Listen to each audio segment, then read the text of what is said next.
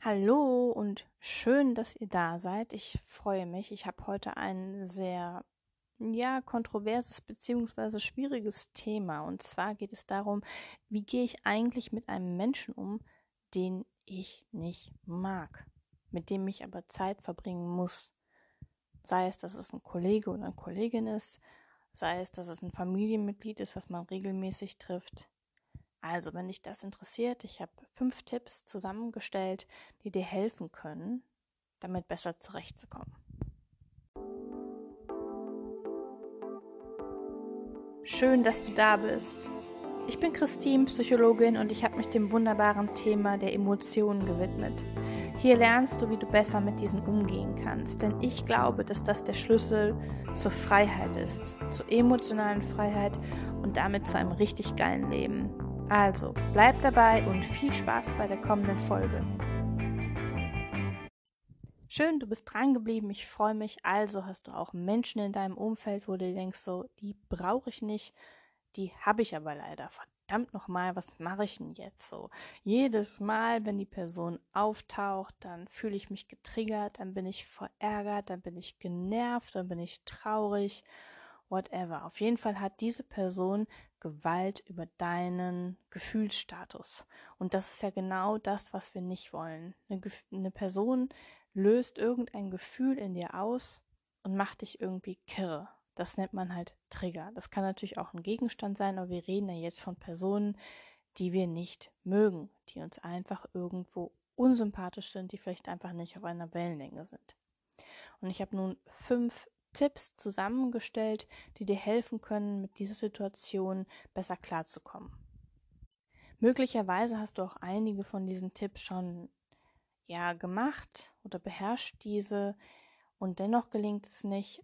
Wer weiß, aber vielleicht hilft dir der ein oder andere. Punkt 1 ist nämlich, dass du erstmal verstehst, was geht überhaupt in dir ab, wenn du mit dieser Person in Kontakt bist. Also verstehe, warum du diese Person nicht magst. Was löst sie genau in dir aus? Und da hilft es eben, mal in sich hineinzuhorchen. Welche Gedanken habe ich, wenn ich an Person XY denke? Was genau stört mich? Manchmal ist es nämlich so, dass die Art, die dich stört, irgendetwas mit dir zu tun hat. Manchmal sagt man ja auch, ja, das ist der blinde Fleck, das sind die Dinge irgendwie, die du an dir selber nicht leiden kannst, aber hast. Das kann natürlich sein. Es kann aber auch sein, dass es einfach Eigenschaften sind, die nicht deinen Werten entsprechen. Und das ist ganz häufig der Fall, dass Menschen, die uns unsympathisch sind, eben nicht auf einer Wellenlänge sind, andere Werte haben, als du sie verkörperst. Werte als Einschub sind Dinge, die dir im Leben wichtig sind. Wenn wir jetzt schauen oder uns ein Beispiel nehmen, du hast zum Beispiel eine Kollegin, die ist sehr detailgetreu, möchte alles genau wissen, macht alles zu 1000 Prozent.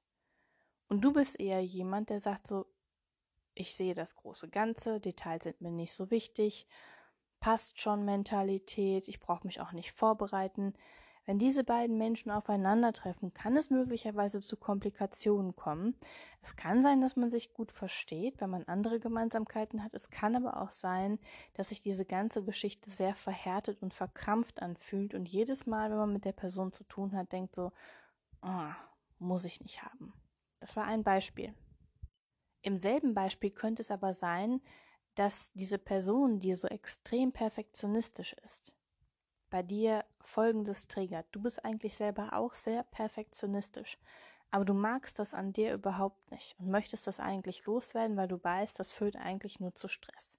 Und dann siehst du das, dass jemand andere das, anderes das vermeintlich super gut hinbekommt. Und das kann dich natürlich auch triggern. Und da gibt es noch andere Möglichkeiten, dass vielleicht eine Person diese Eigenschaften verkörpert, die du nicht magst. Zum Beispiel, wenn man sagt, so, ich will nie werden wie meine Mutter, findet diese Art ganz furchtbar und entdeckt, ja gut, jetzt in dem Fall manchmal an sich selber die Eigenschaften, das ist häufig so, aber jetzt vielleicht bei einer anderen Person diese Eigenschaften. Und dementsprechend wird es dann auch schwierig. Also, summa summarum, mach dir erstmal Gedanken, was geht genau in dir ab und was genau triggert dich. Also, was genau magst du nicht. Der zweite wichtige Tipp. Du warst es beim ersten bei dir. Beim zweiten übernehmen bitte einmal die Perspektive des anderen. Warum könnte er oder sie sich so verhalten? Was steckt möglicherweise dahinter? Also in den aller seltensten Fällen hat es irgendetwas mit dir zu tun, sondern meistens eigentlich nur mit der Person selber. Vielleicht verhält sie sich bei dir gerade so, ja, weil du in ihr irgendetwas auslöst, aber mach dir doch einmal mal Gedanken darüber, warum die Person sich so verhält, wie sie sich verhält. Was dann nämlich passieren kann, ist, wenn du sie möglicherweise besser verstehst, dass du ruhiger wirst, dass du es annehmen kannst, dass du sagen kannst, okay, die Person ist, wie sie ist, Du weißt natürlich schon, weil du sehr klug bist, dass man Personen nicht ändern kann und dass man sie einfach so annehmen muss. Das fällt mir manchmal ziemlich schwer. Wenn man aber versteht, warum die Person sich so verhält, wie sie sich verhält, und möglicherweise ihre eigenen, ja, sagen wir mal, Zwänge, Federchen, komischen Gedankenwusel hat oder wie auch immer, dann hilft dir das bei der Annahme dessen und dann hört dieser innere Kampf auf, dieses ich will das nicht, ich will nicht mit dieser Person zu tun haben, dann kommt vielleicht ein Mitgefühl hoch, dass man sagt, okay, möglicherweise ist diese Person sehr unsicher und deshalb braucht sie diese mh, mm, Kontrolle über den Perfektionismus, um bei diesem Beispiel zu bleiben. Drittens, vielleicht hat dich das schon etwas beruhigt. Es kann aber sein, dass es das nicht tut. Und das ist manchmal so und das ist auch okay. Was du dann schaffen musst, ist eine Distanz, eine emotionale Distanz. Ne? Psychologisch gesagt nennt man das auch Abgrenzung. Das fällt vielen Menschen extrem schwer, sich abzugrenzen. Aus dem psychotherapeutischen Bereich oder auch im sozialen Bereich kennt man das daher, dass man sagt, man möchte sich vom Leid anderer Menschen abgrenzen.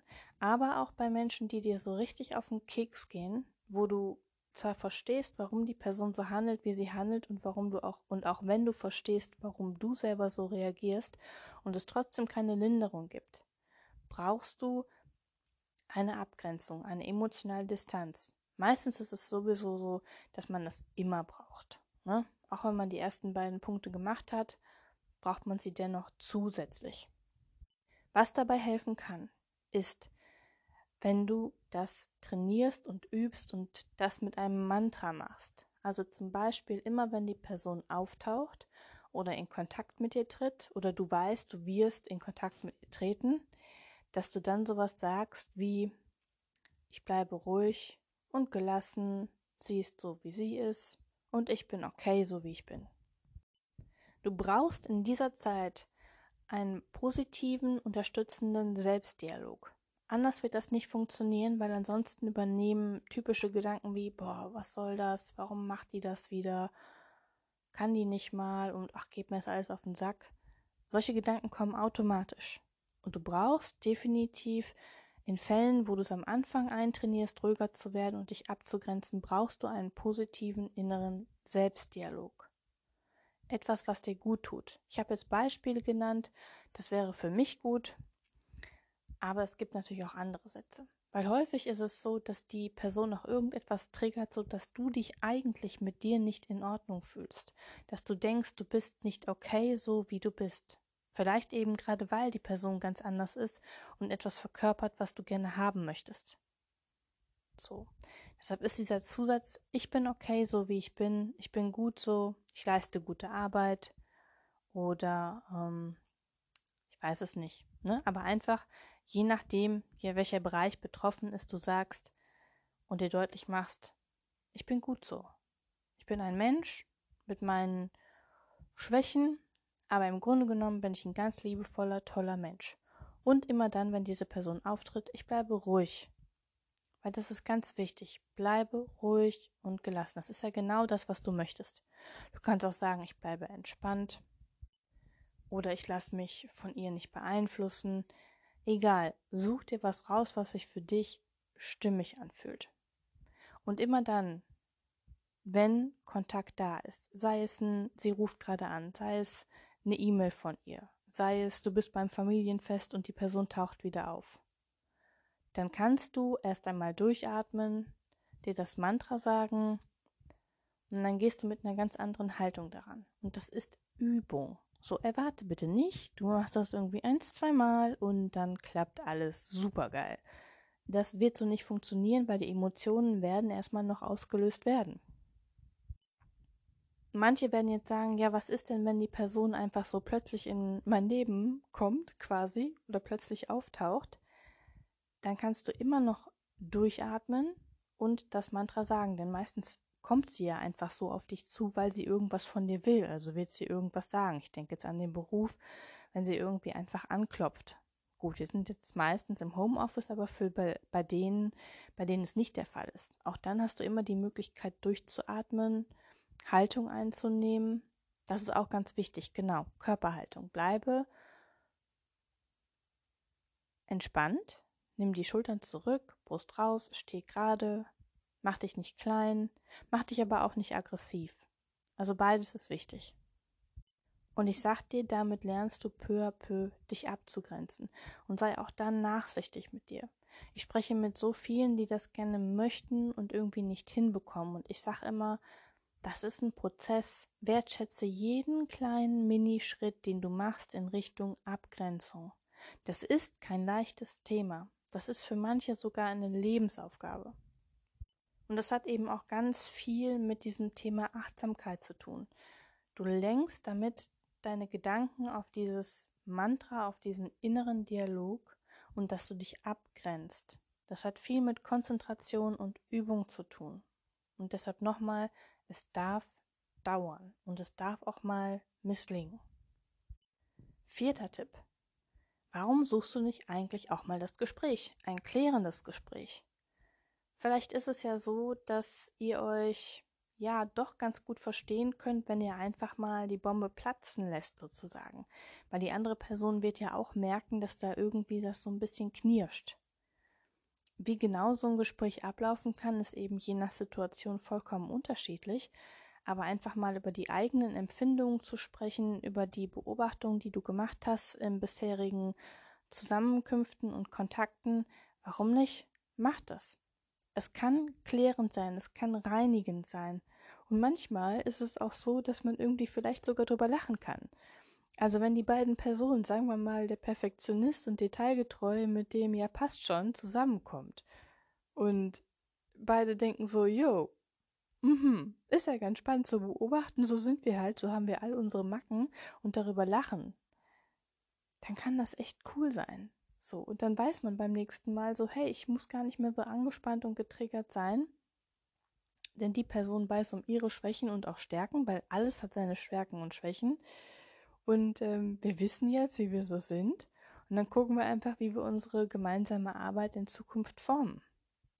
So ein Gespräch kann wirklich reinigend sein. Das, das, was man aber braucht, ist, dass das Gegenüber auch offen ist.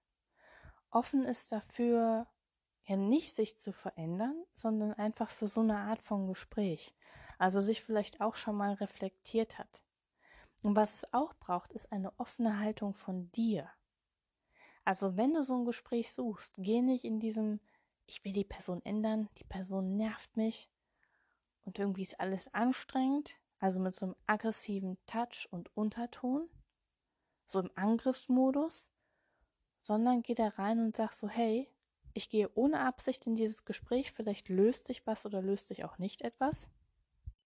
Beides ist okay. Ne?